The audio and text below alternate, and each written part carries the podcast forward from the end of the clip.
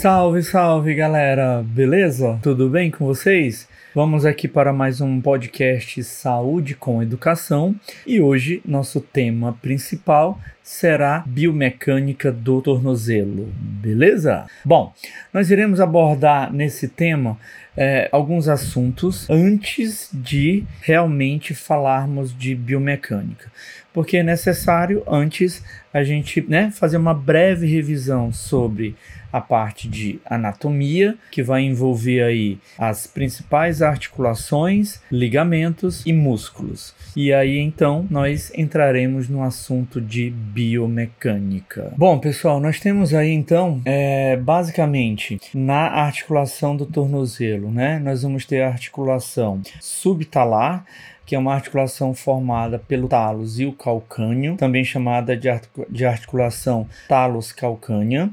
Teremos aí a articulação tíbio-talar, tá? Ou também conhecida como talo crural. Temos a articulação tíbio-fibular e temos também a articulação transverso tarsal, né? Também chamada de articulação de Chopard, tá? Então essas são as principais articulações envolvendo aí a articulação do tornozelo. No pé, nós sabemos que nós temos aí várias outras articulações, articulações formadas aí entre o metatarso e as falanges proximais e articulações formadas entre as falanges, tá bom? Mas isso não, não requer que eu faça mais detalhes sobre isso, tá bom? O mais complexo, é, quando a gente vai falar sobre biomecânica do tornozelo, é realmente é, entender como funcionam essas articulações que eu acabei de citar anteriormente. Dessas articulações, sem, sem dúvida nenhuma que a articulação talo-crural ela é a, vamos dizer assim, a, uma das mais importantes, né? Onde a gente tem um, um, complexo de movimentos que precisam ser muito bem entendidos e estudados. A articulação talocrural ela é uma articulação altamente restrita, né? Composta aí pela interface aí da, da tíbia, da fíbula e a superfície dorsal do talos, né? E o, essa articulação, essa articulação talocrural, ela possui possui uma anatomia tridimensional, né? Ou seja, ela realiza movimentos em vários planos e em vários eixos, principalmente ao longo do ciclo da marcha, né? Então a gente tem aí a, a dorsiflexão, né? É, associada a uma rotação externa e a uma abdução concomitantemente. Assim como a gente tem também uma flexão plantar do tornozelo associado a um componente de rotação interna e adução. Bom, mas isso a gente vai entender um pouquinho mais para frente, tá? É, só para ir adiantando, né? O, o, o, talos ele possui uma, uma geometria, vamos dizer assim, é, tridimensional, né? Então no talos a gente consegue identificar duas cúpulas distintas na, na sua superfície dorsal, uma cúpula medial que tem um raio de curvatura menor do que cúpula lateral. E aí, gente, começa a gravar bem isso daqui, tá? Porque mais adiante é isso que vai justificar o eixo de rotação existente na articulação do tornozelo. É exatamente essa diferença no raio de curvatura da parte medial do talos para a parte lateral, tá? Quando a gente traça uma linha entre o maléolo lateral e o maléolo medial, a gente observa claramente que existe um desnível, né? Ou seja, é uma linha oblíqua, na verdade, tá? Mas isso depois a gente vai conversar melhor. E é essa diferença de tamanho que explica o movimento secundário visto na articulação talocrural, né? Como eu falei anteriormente, tá? Juntamente com o movimento de dorsiflexão e flexão plantar. E qual seria esse, esse movimento secundário? Exatamente a rotação interna e a rotação externa. Mais uma vez, na dorsiflexão, observamos uma rotação externa e uma abdução, e na flexão plantar, uma rotação interna e uma adução. Bom, além, além dessa diferença de tamanho entre as cúpulas né, medial e lateral, é, a superfície articular, né, do talos, ela é, ela é também, vamos dizer assim, muito assimétrica, né? Ela na verdade tem o formato de uma cunha, tá bom? Com uma porção anterior mais larga do que a posterior durante a marcha, né? Mais de cinco vezes, é, é, é, ela recebe mais de cinco vezes o peso corporal, tá? Ou seja, o peso corporal é transmitido verticalmente na articulação talocrural. Além disso, né? Nós temos também aí forças de cisalhamento que excedem duas a três, podem exceder duas a três vezes o peso corporal durante o ciclo da marcha, tá bom? E as forças significativas exercidas através dessa articulação, combinadas com a superfície de suporte de peso corporal, é relativamente muito pequeno, né? Essa, essa, essa área de, de suporte do peso corporal, gente, ela é mais ou menos cerca aí de 7 centímetros quadrados, tá bom? E precisam de considerações quando é, vai se realizar, né? Aí reabilitação, quando vai é, quando a gente vai entender é, sobre o mecanismo de lesão. Bom, agora vamos falar um pouquinho mais sobre é, as outras articulações que formam esse complexo do tornozelo, né?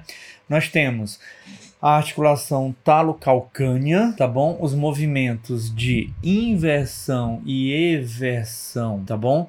Eles ocorrem principalmente graças a essa articulação, né?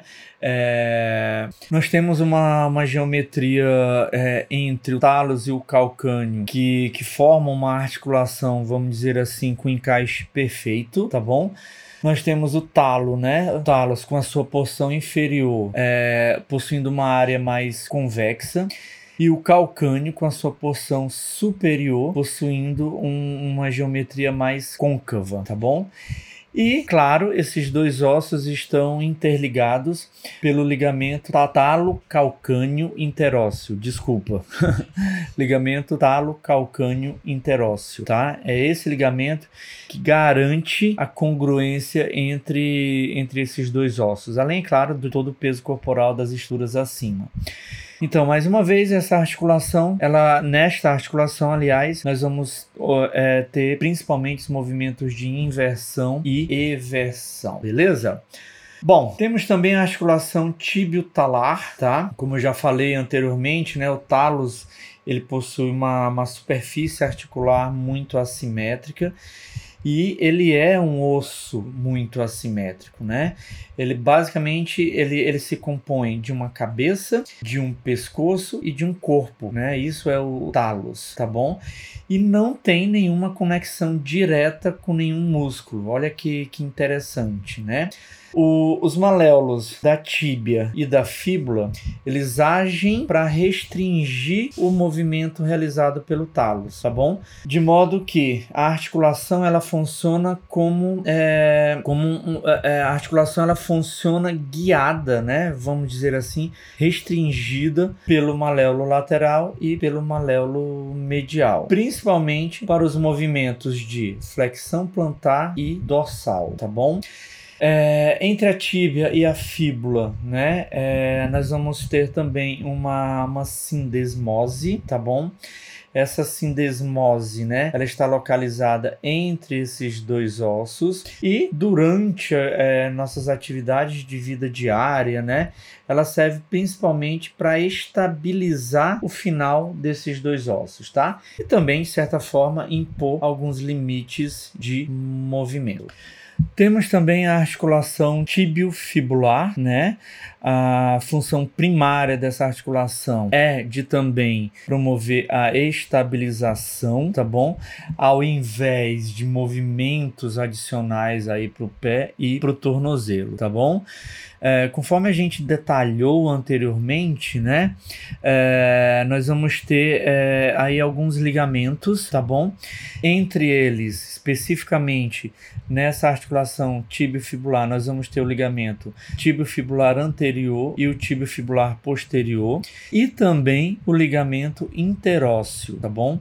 Esses ligamentos eles vão manter essa, essa articulação, vão manter a proximidade entre essas duas extremidades ósseas, que é a tíbia e a fíbula. E por último aqui, fazendo parte dessas articulações do tornozelo, nós temos a articulação transverso tarsal, tá? Que é a articulação entre o talos e o navicular, tá bom? É, nesta articulação também vamos ter principalmente os movimentos de eversão e inversão. Bom, agora vamos falar sobre é, os elementos estabilizadores, os estabilizadores estáticos, que são os ligamentos, né? É, o tornozelo ele, ele possui muitos ligamentos, mas muito mesmo. Mas é, nós vamos destacar aqui os ligamentos que ficam na parte lateral e os ligamentos que ficam na parte medial. Os ligamentos da parte lateral do tornozelo são o ligamento talofibular anterior, talofibular posterior e o ligamento calcâneo fibular, tá bom? Lembrando que esses ligamentos eles oferecem resistência a, aos movimentos de inversão e um estresse em varo, tá bom? Não esqueçam disso. O movimento de inversão, desculpa, ele ocorre quando a sola do pé se direcionam para dentro e esses três em varo é quando eu forço a parte medial do meu tornozelo no sentido da parte lateral. Nós temos os ligamentos da parte medial, né, que são é, o, o, ligamento deltoide, tá bom? E o ligamento deltoide ele é composto principalmente pelo ligamento tíbio-talar posterior, tíbio-calcâneo e o ligamento tíbio-navicular. Todos esses fazem partes do ligamento deltoide. Esses ligamentos que ficam na parte medial, eles oferecem resistência aos movimentos de eversão e a um estresse em valgo. Ou seja, o movimento de eversão é quando a sola do meu pé vira na direção lateral, vira para fora, e o estresse em, em valgo, desculpa, é quando eu tenho uma força agindo de lateral para medial, tá bom? Bom, quanto aos músculos, gente, é, nós temos aí músculos que agem é, em vários compartimentos, vamos dizer assim, né? Então, basicamente, nós vamos dividir os músculos em quatro compartimentos, tá bom? Músculos que agem no compartimento anterior, músculos que agem no compartimento lateral, músculos que agem no compartimento posterior e ainda músculos que agem no compartimento posterior profundo. Os músculos que agem no compartimento anterior são o tibial anterior, o extensor longo dos dedos, o extensor longo do hálux e o fibular terceiro. Lembrando que o tibial anterior e o extensor longo do hálux, eles produzem dorsiflexão e inversão do pé. O fibular terceiro produz dorsiflexão e eversão do pé. E o extensor longo dos dedos produz apenas dorsiflexão do pé e, obviamente, extensão dos dedos. No compartimento lateral, ele, é, ele será composto por dois músculos, o fibular longo e o fibular curto, tá? que juntos eles vão produzir aí uma flexão plantar e eversão do pé. O compartimento posterior ele constitui de três músculos: o gastrocnêmio, o sóleo e o plantar, que contribuem, né, juntos para a flexão plantar do pé. E no último compartimento, que é o compartimento posterior profundo, ele é composto por três músculos: o tibial posterior, o flexor longo dos dedos e o flexor longo do hálux, que produzem a flexão plantar e a inversão do pé. Bom, gente, feito essa, essa pequena introdução aí, né? Agora vamos falar exatamente sobre biomecânica, tá bom? E aí a gente precisa falar sobre os movimentos que a articulação do tornozelo faz, né? Bom, os principais movimentos do, do complexo articulado do tornozelo, sem dúvida nenhuma, que é a flexão plantar e a dorsiflexão, tá bom?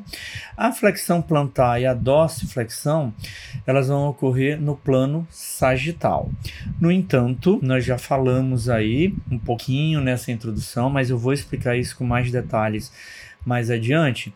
O complexo tornozelo ele também realiza movimentos de abdução e adução, né? O, o, movimento de abdução seria quando a sola do pé se afasta da linha média e o movimento de adução quando a sola do pé se aproxima da linha média do corpo. Esse movimento ele ocorre no plano transverso, tá bom? Além, claro, do movimento de inversão e eversão que ocorre no plano frontal, tá bom? E que também acompanha aí o movimento de adução e abdução. No entanto, na inversão e na eversão, vai haver uma mudança desse plano, porque envolve a combinação de outros movimentos, tá bom? Que eu vou falar mais um pouquinho adiante.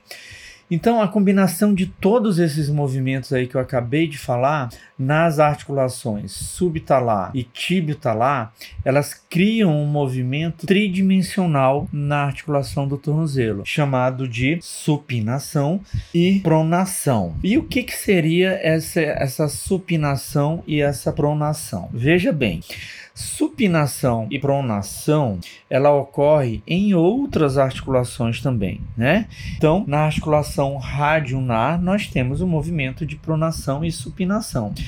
No entanto, nesta articulação, o movimento de pronação e supinação é só, é, na verdade, um, um, um eixo de movimento entre a, o rádio e a una que provoca movimentos rotacionais. Então, no antebraço seria a palma da mão para cima, supinação, e a palma da mão para baixo, pronação. Simples assim. No entanto, no tornozelo nós temos uma combinação de outros movimentos que geram é, esse movimento de supinação e pronação.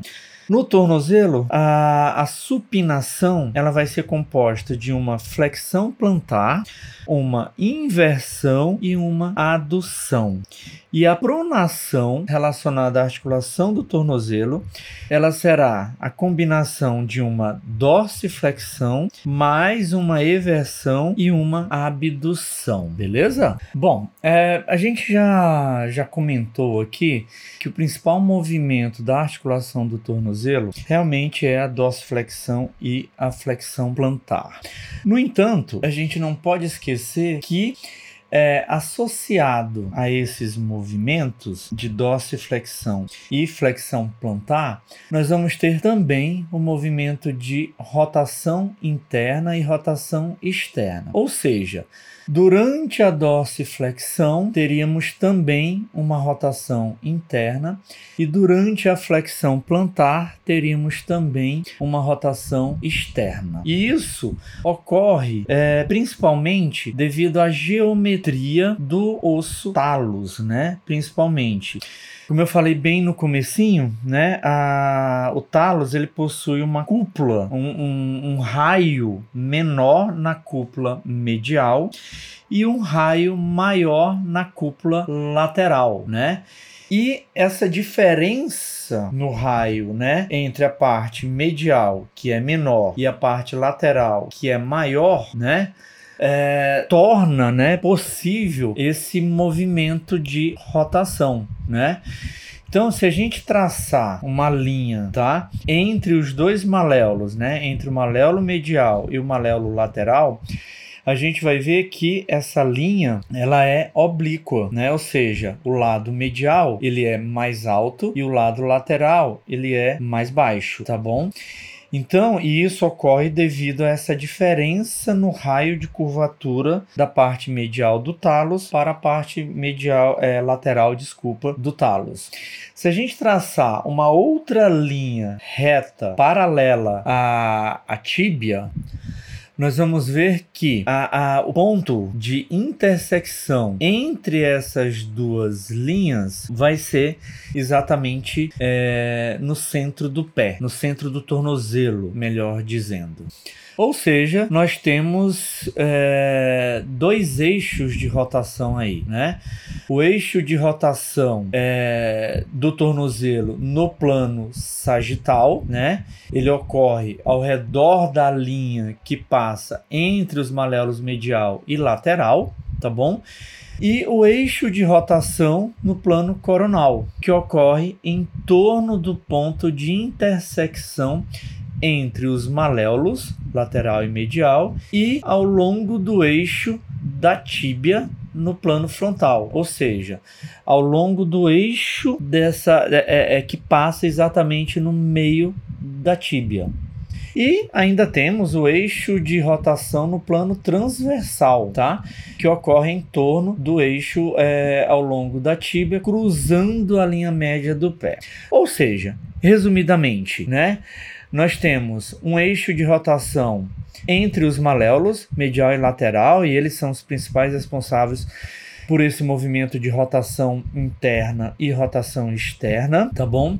Nós temos o, o eixo de rotação é, no plano coronal, né? Que é exatamente a, a intersecção entre os maléolos e a tíbia, e nós temos ainda o, o, eixo de rotação no plano transverso, né? Que é um eixo que passa ao longo da tíbia, cruzando a linha média do pé, tá? Então, basicamente, são esses os eixos de rotação. Agora, gente, vamos falar um pouquinho sobre é, o ciclo da marcha, né? Muitos estudos de biomecânica do tornozelo, eles, é, eles fazem essa avaliação a partir da avaliação do ciclo da marcha. Então, basicamente, a marcha nós podemos dividir ela em um contato inicial, que é quando o calcanhar toca no chão, é, um segundo contato inicial, um segundo duplo apoio, que é quando o pé apoia por inteiro no chão, tá bom? E aí nós vamos ter as fases de balanço, que vão se subdividir em pré-balanço, que é quando o tornozelo começa a sair do chão, balanço inicial, que é quando o, o pé está livre no espaço, e balanço final, que é quando o pé está avançando para frente, se preparando para apoiar novamente no chão. Então, é, alguns estudos né, de, de biomecânica é, falam o seguinte: que quando o calcanhar está apoiando no chão, que seria o contato inicial, nós temos uma ação excêntrica dos músculos é, da parte posterior, né? Que seriam aí o gastrocnêmio, o sóleo e o plantar, tá? E aí eles entram em contração excêntrica, principalmente para evitar que o pé faça movimentos para dentro ou para fora, tá? Pelo menos de forma exagerada, né? E é, a potência articular máxima, né, que a gente vai ter aí nessa articulação do tornozelo, ela vai ser gerada aproximadamente aí em 50% do ciclo da marcha, ou seja, exatamente na fase de pré-balanço, né? Ou seja, na fase em que o antepé já está saindo do chão para iniciar a fase aérea, tá? A fase aérea, né? Melhor dizendo, tá? Isso corresponde à, à geração de potência muscular, de força realizada principalmente pelos flexores plantares, tá bom? Necessários nesse momento para o membro inferior impulsionar o corpo para frente em direção à ponta do pé, tá bom? É, gente, eu não falei anteriormente, mas as fases em que o calcanhar toca no chão, né, é onde nós vamos ter uma contração potente dos músculos da parede anterior, dos músculos da parede anterior do tornozelo, tá bom?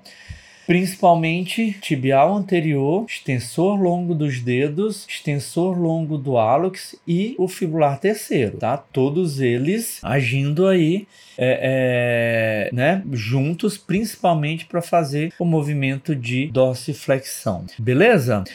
Bom, turma, o, o, podcast ficou um pouquinho longo, tá bom?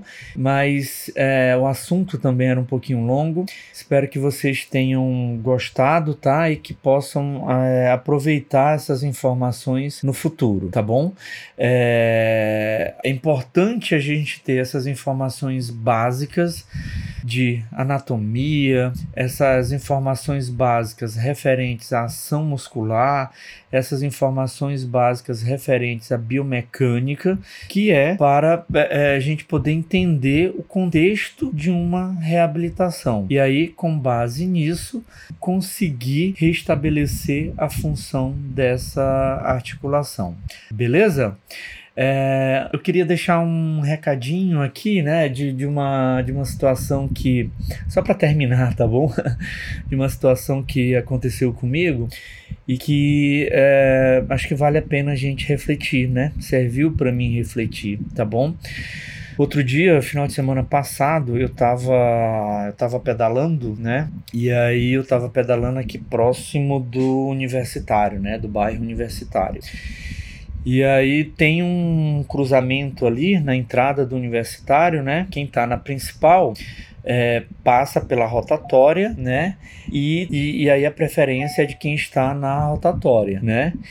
E aí eu vinha com uma certa velocidade e um motorista, né, em um carro é, não não parou totalmente, né? Ele, ele deu a entender que iria é, avançar para frente. Eu tive que frear de uma forma muito brusca. E, e como eu é, pedalo com sapatilha, né? E a sapatilha ela vai clipada no, na bike, né? Então qualquer vacilozinho é queda, né? E eu fiquei meio chateado, né? olhei assim pro motorista, abri os braços, né? Poxa, como assim? A preferência é minha, né? E, é, e aí fiquei, né? Falando é, é comigo mesmo, poxa, que chato e tal, aborrecido. E aí logo depois ele passou de carro do meu lado, né? E aí tinha uma pessoa com ele, uma, uma senhora. E a, e a senhora disse: Desculpa, perdão, tá? Então, assim, fica, fica a dica, né, gente? Não não subestime é, é, as outras pessoas, tá? Nem sempre elas estão fazendo algo errado porque querem, né? É, de certo, esse motorista não me viu, né? Ficou constrangido e ainda me pediu desculpa, né? E eu fiquei fazendo um pré-julgamento dele que não deveria, né? Mas é isso. Valeu, turma. Obrigado e até mais. Tchau, tchau.